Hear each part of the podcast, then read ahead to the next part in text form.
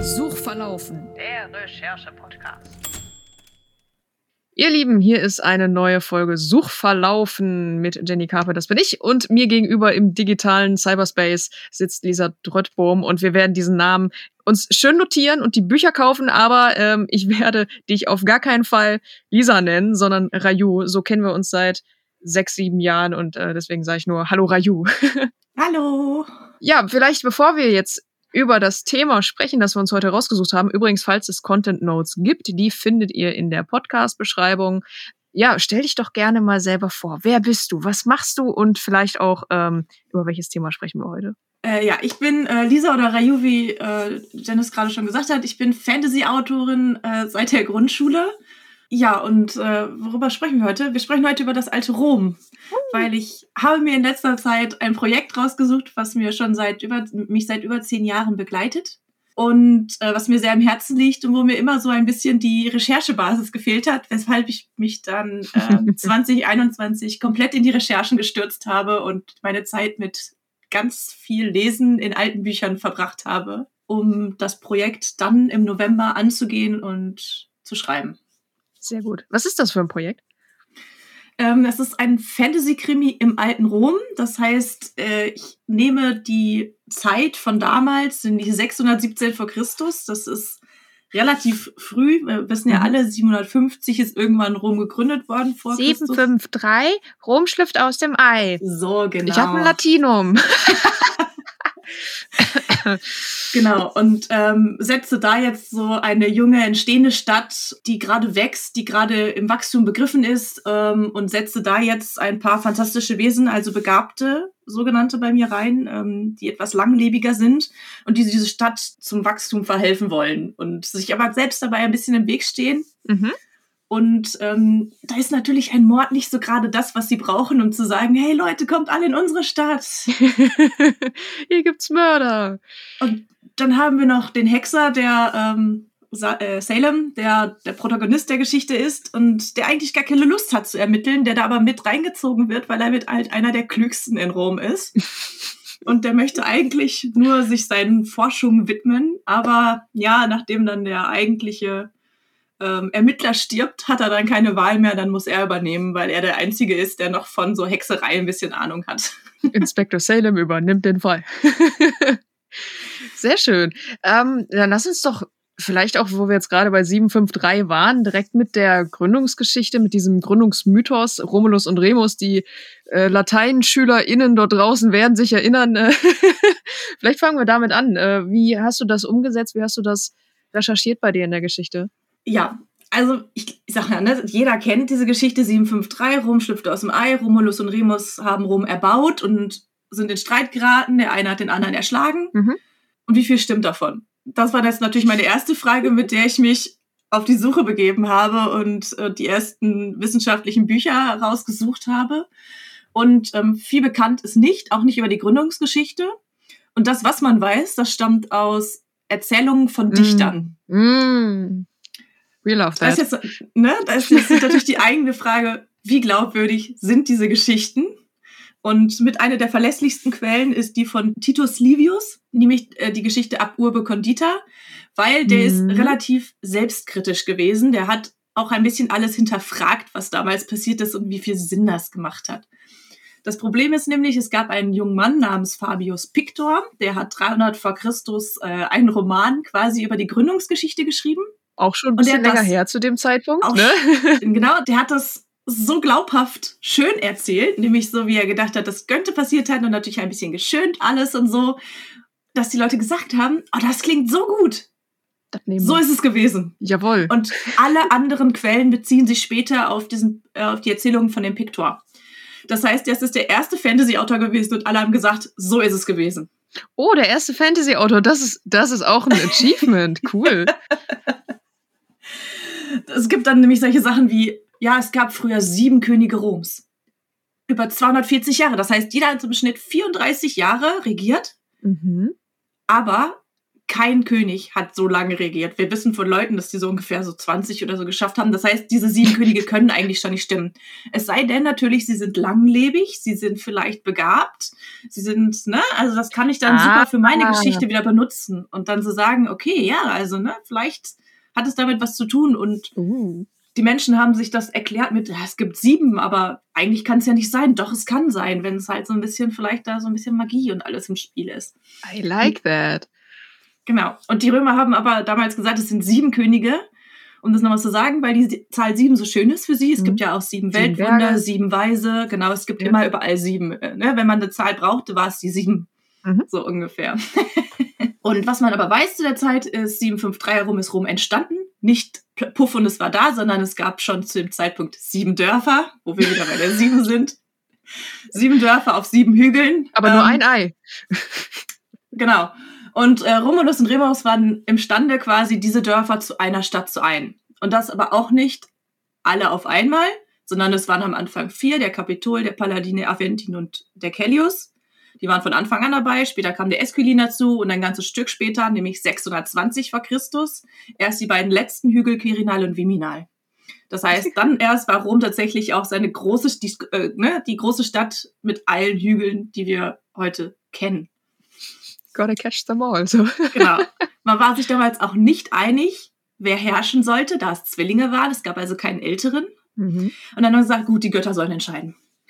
Und ähm, dann haben sie sich beide auf jeweils einen Hügel gestellt und haben in den Himmel geguckt, weil wer zuerst Vögel sieht, der hat gewonnen quasi. Remus hat als erster sechs Geier gesehen, Romulus hat dafür zwölf gesehen.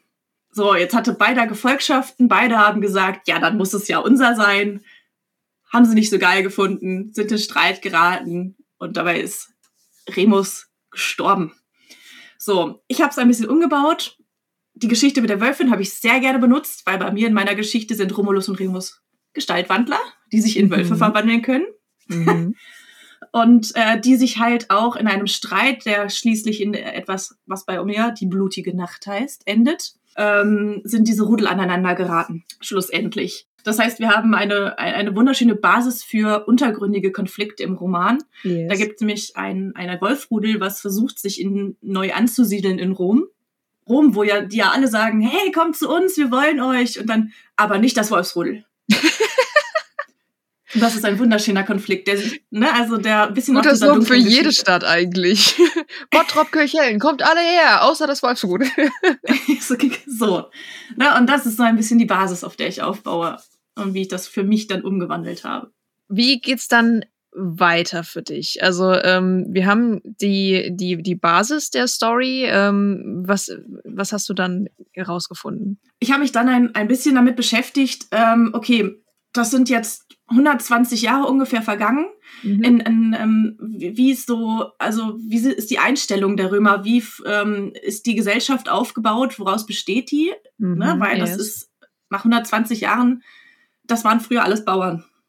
Da war viel Land drumherum, das waren Dörfer und das waren alles Handwerker und Bauern. Aus was anderes bestanden die nicht. Jetzt war das, ne, wir haben eine Stadt gegründet und die Leute haben gesagt, kommt alle zu uns.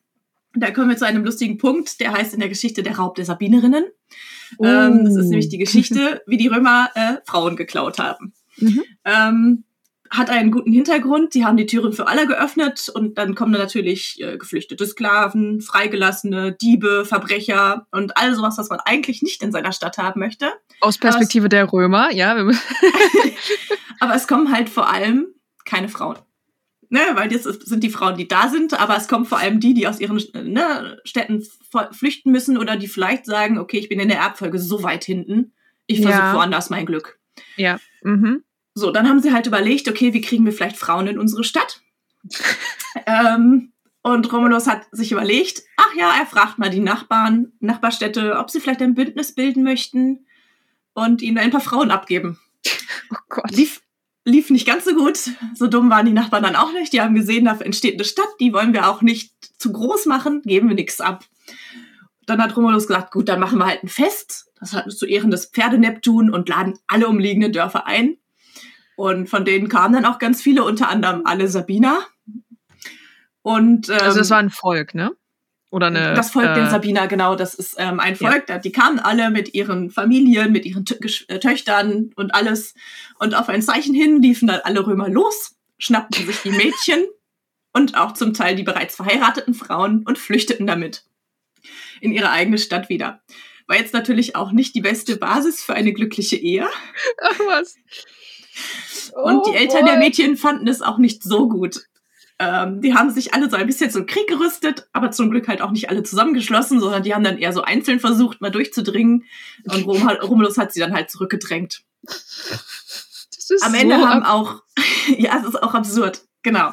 Er hat aber etwas gemacht, mit dem er viele wieder milde stimmen konnten von den Frauen. Ähm, er ist zu deren Eltern gegangen und hat ihnen angeboten, Römer zu werden, beziehungsweise Teil der Gemeinschaft zu werden und zu sagen, guck mal, wir haben da Frauen, eure Frauen, die haben schon Familien gegründet, die haben Familien gegründet, die erwarten Kinder, ähm, die haben Angst um ihre liebgewonnenen Männer, weil die Römer haben sich natürlich Mühe gegeben, diese Frauen auch zu umsorgen und zu, mhm. ne, und, und nett zu sein, weil die wollten die ja wieder behalten. Die sind ja nicht doof gewesen, die wollten ja auch Kinder von denen und alles. Mhm. Und er hat gesagt, werdet doch einfach Römer, dann könnt ihr jederzeit kommen und sie besuchen. Und das haben relativ viele angenommen und es sind sogar einige mit nach Rom gezogen, um ihre, bei ihren Töchtern und so zu sein wieder. Gott, History. History, ich liebe sie. Ja, also wir haben, und ähm, was habe ich für eine Basis? Das heißt, ähm, wir haben eine Stadt, die wachsen will und sich selbst dabei ein bisschen im Weg steht. Ne? Sie will nach außen hin ähm, jeden, mhm. Aber sie gucken dann auch immer so, hm, ja, wer kommt denn jetzt eigentlich? Und Frauen sind natürlich besonders gerne gesehen. Das heißt, da gibt es auch gar nicht so ah ja, ich glaube, die will, ich gar nicht, sondern es gibt eher so bei den Männern so, hm, ja, will, will ich den jetzt, kann ich den jetzt noch gut gebrauchen?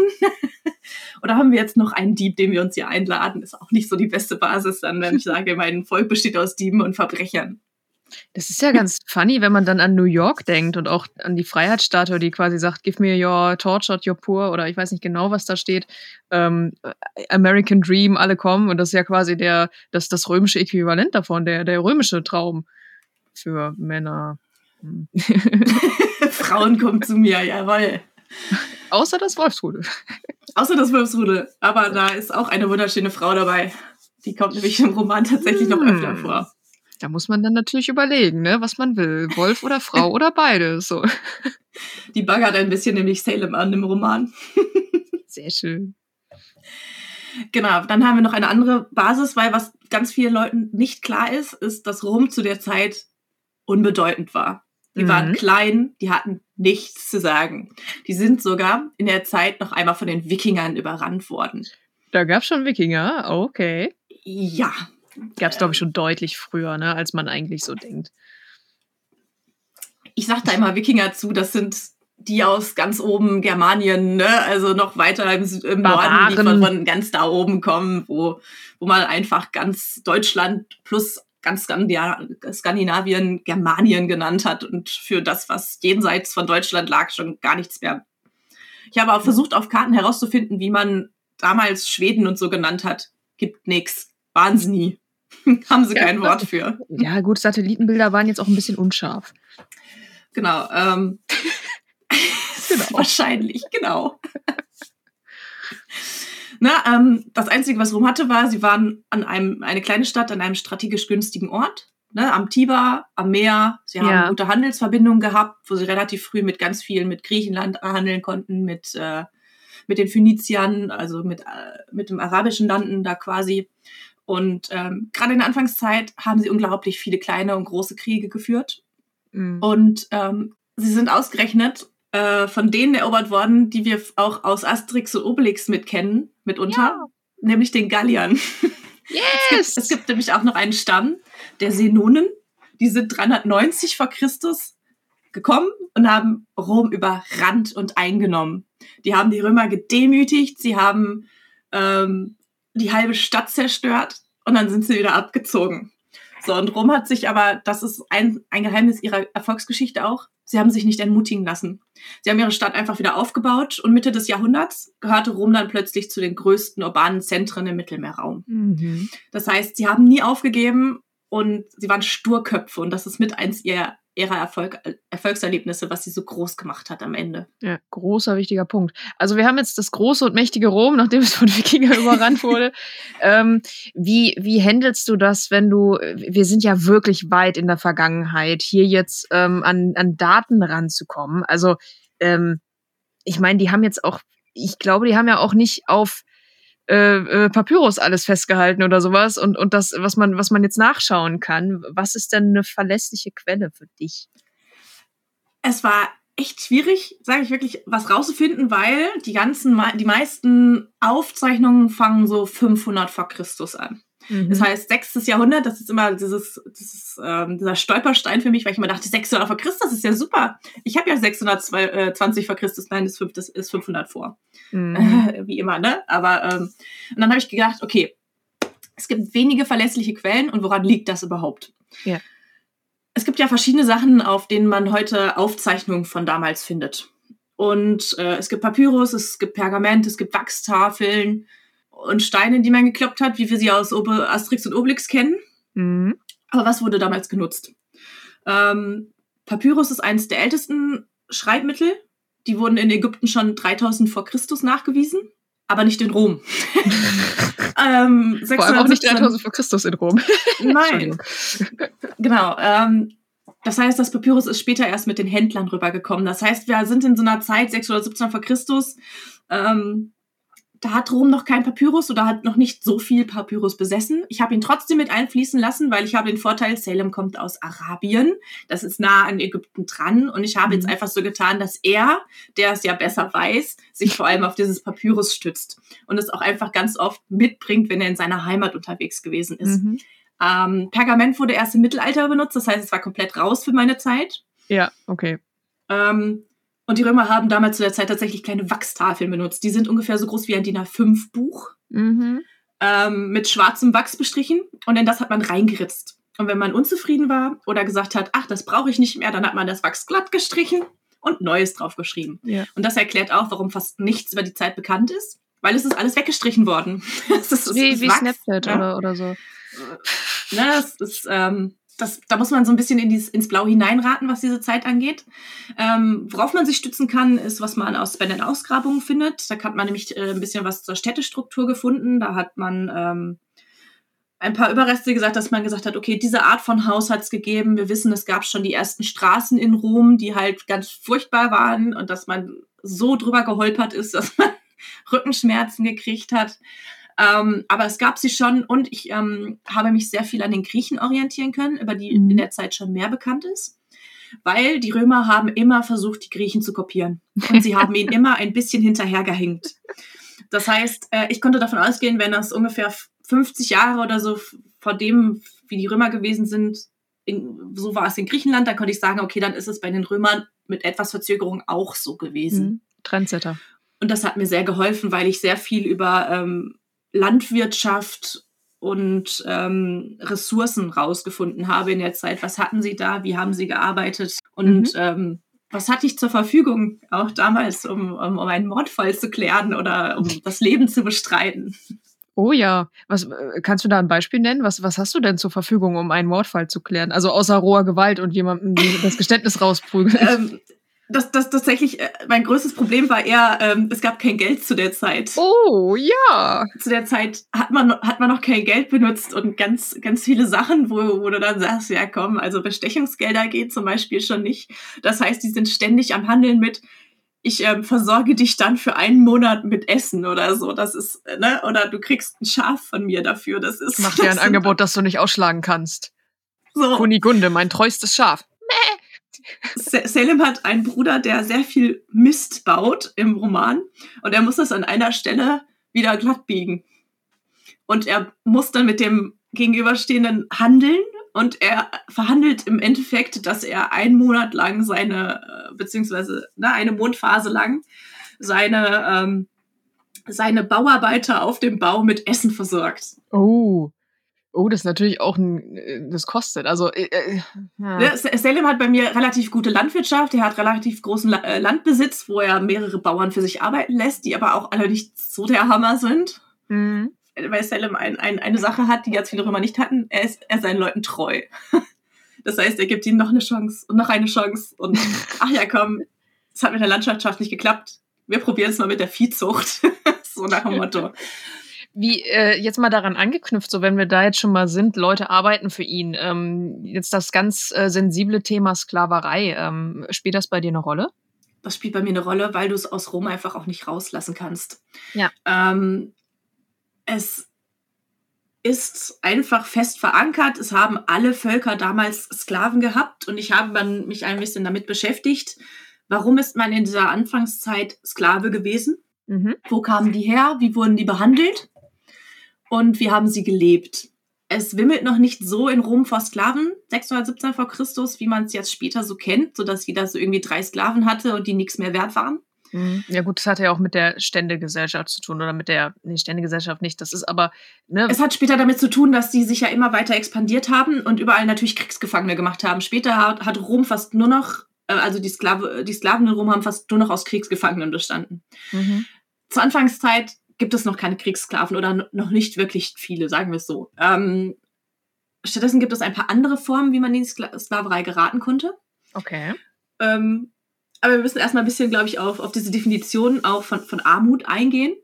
Jen, würdest du dich als arm bezeichnen? Ich sag gerne, dass ich global reich bin. Mhm. Ja. Schick. Ich muss sagen, ich, ich würde mich auch nicht als arm bezeichnen. In der Definition der Römer werden wir aber beide arm. Oh. Weil wir müssen arbeiten, um für unseren Lebensunterhalt zu sorgen. Und damit sind wir in der römischen Gesellschaft arm. Das ist sehr weise. Aber wenn dieser Podcast richtig durchstartet, ne?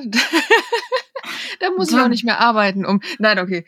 Dann gehörst du zur Oberschicht und bist darfst dich als reich bezeichnen. Genau, die Armen, die ähm, sich etwas leihen mussten, ähm, war, oder die sich zum Leben auch oft was leihen mussten, ähm, und sei es nur Saatgut fürs Feld oder Darlehen, das waren auch die, die ganz schnell dazu drohten, in die Sklaverei zu geraten. Oh. Weil wenn sie ähm, sich etwas leihen mussten, gut, ein Darlehen gab es damals noch nicht in meiner Zeit, also wenn sie sich irgendwas leihen mussten und sei es, äh, dass sie irgendwie ihre Dienste angeboten haben mhm. oder äh, sich irgendwie was zum Essen, zum Überleben geliehen haben ähm, und ein Haus bauen wollten oder so, dann ist man an den Gläubiger herangetreten.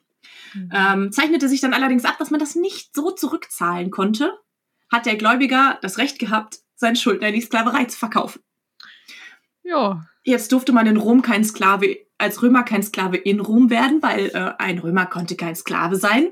Also hat man den ins Ausland verkauft. Okay. Oh. Und umgekehrt waren natürlich viele Sklaven zu der Zeit Schuldsklaven aus dem Ausland. Ja. Das heißt, und das ist ähm, der Hauptsatz der Sklaven zu dieser Zeit.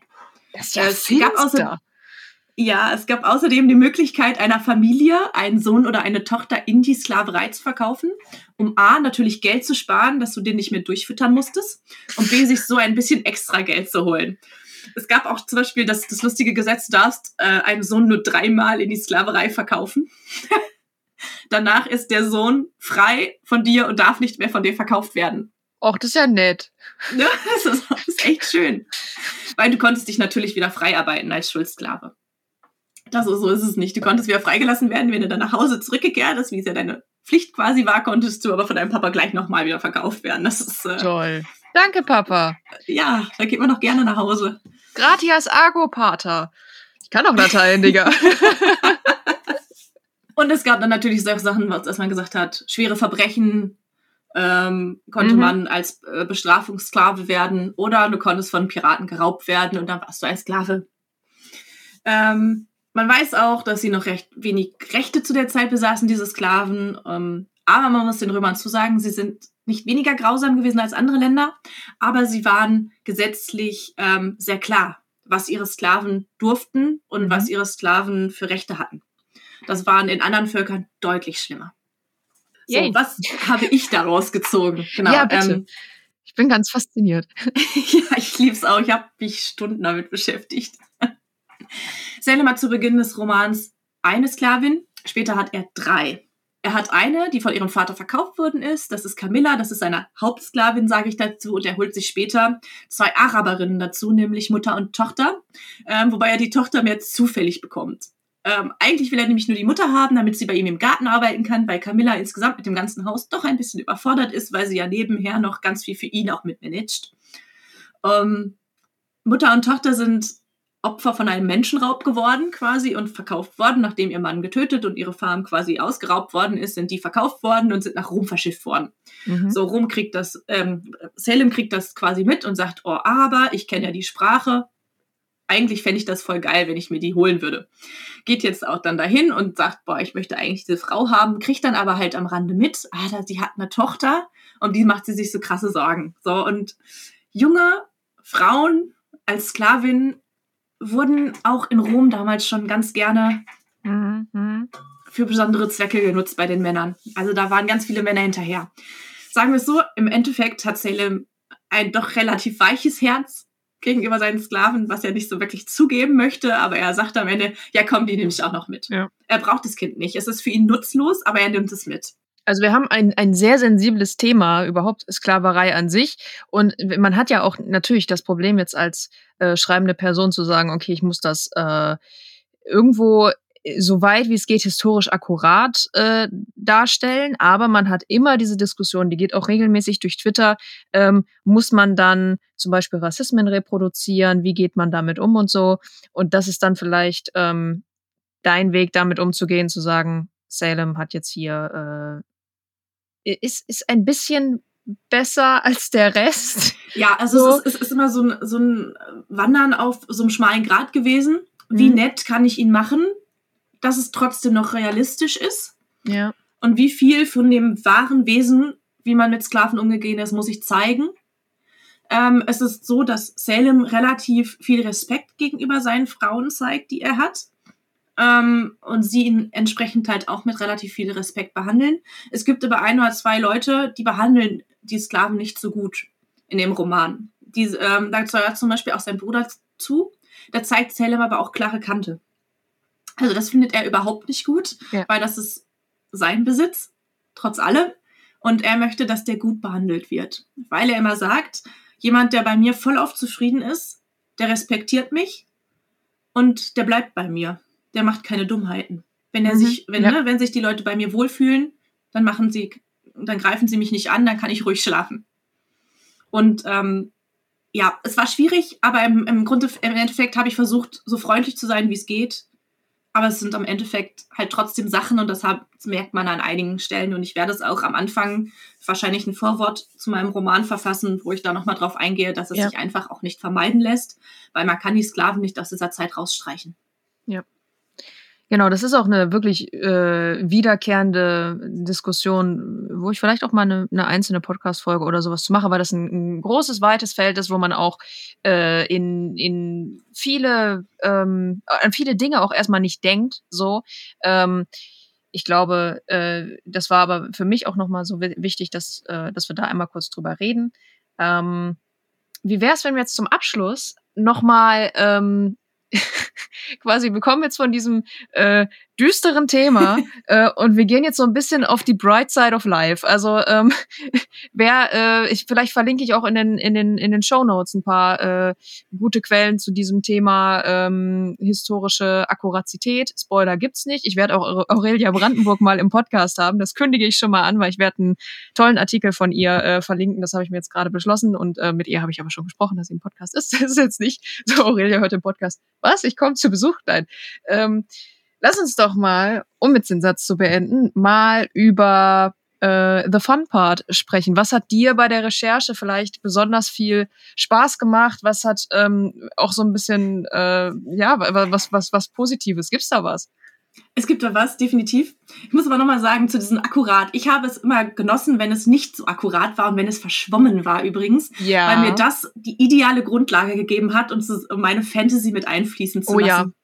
Ja. Ne, weil ich dann sagte, okay, das kann ich ein bisschen umbauen oder da ist nicht so ganz klar oder es gibt auch Sachen, die gegenläufig sind zueinander, mhm. wo ich dann sage, okay, gab es das jetzt zu der Zeit schon oder gab es nicht? Aber da kann man wunderbar mitspielen für den Roman, wenn man sagt, ich kann das historisch auf eine Basis legen, aber ich habe so viele Freiheiten noch. Also ja. 300 nach Christus hätte ich diese Freiheiten nicht gehabt, da hätte ich so viel beachten müssen. Genau, lustige äh, Momente. Genau, ich habe irgendwann bin ich über das Thema, ich habe ja ein jetzt plötzliches Kind in meinem Anwesen und habe mich dann irgendwann mit der Frage beschäftigt, was macht das eigentlich den ganzen Tag, wenn es jetzt nicht arbeitet? Na, also ich meine, das macht leichte Arbeiten, aber du kannst es ja nicht den ganzen Tag irgendwie Sachen schleppen lassen und ist dieses Kind am Ende des Tages völlig im Arsch. Ja. Ähm, und ich habe dann gesagt, okay, was macht dieses Kind? Es wird ja irgendwas spielen, aber was hat man im alten Rom eigentlich so gespielt? Und dann daraufhin habe ich mich äh, ein bisschen mit dem Thema beschäftigt, habe ein wunderschönes Buch, ähm, Spiele zur Zeit der Römer oder ähm, römische Spiele, heißt es. Ähm, und ich habe sehr viele Stunden damit verbracht, diese Spiele auszuprobieren. Um am Willkommen Ende, auf meinem neuen Let's Play-Kanal. um am Ende genau eine Szene von diesem Kind, wie es mit Sachen spielt, einzubauen.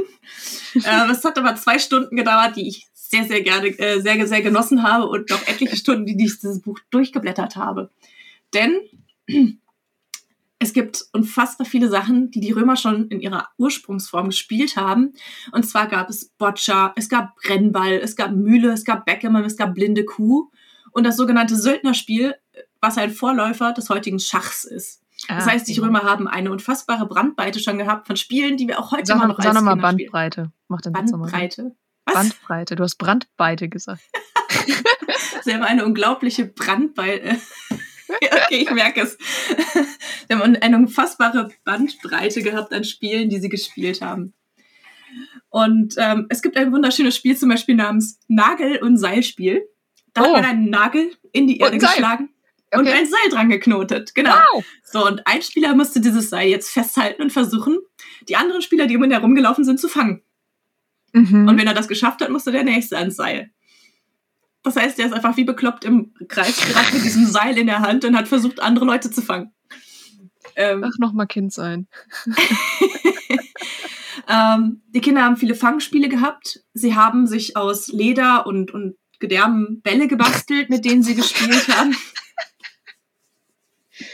sie haben mit Steinen gespielt und sie haben vor allem mit Nüssen gespielt. Vor allem die Jüngeren ähm, haben die quasi benutzt, wie wir heute Murmeln benutzen, benutzen würden. Sie haben mhm. mit Walnüssen, Haselnüssen, es gab ganz viele zu der Zeit, das war ein verbreitetes Lebensmittel und sie konnten leicht beschafft werden. Ja. Es gibt sogar ein Sprichwort aus der Zeit, das heißt Nucus relinquere.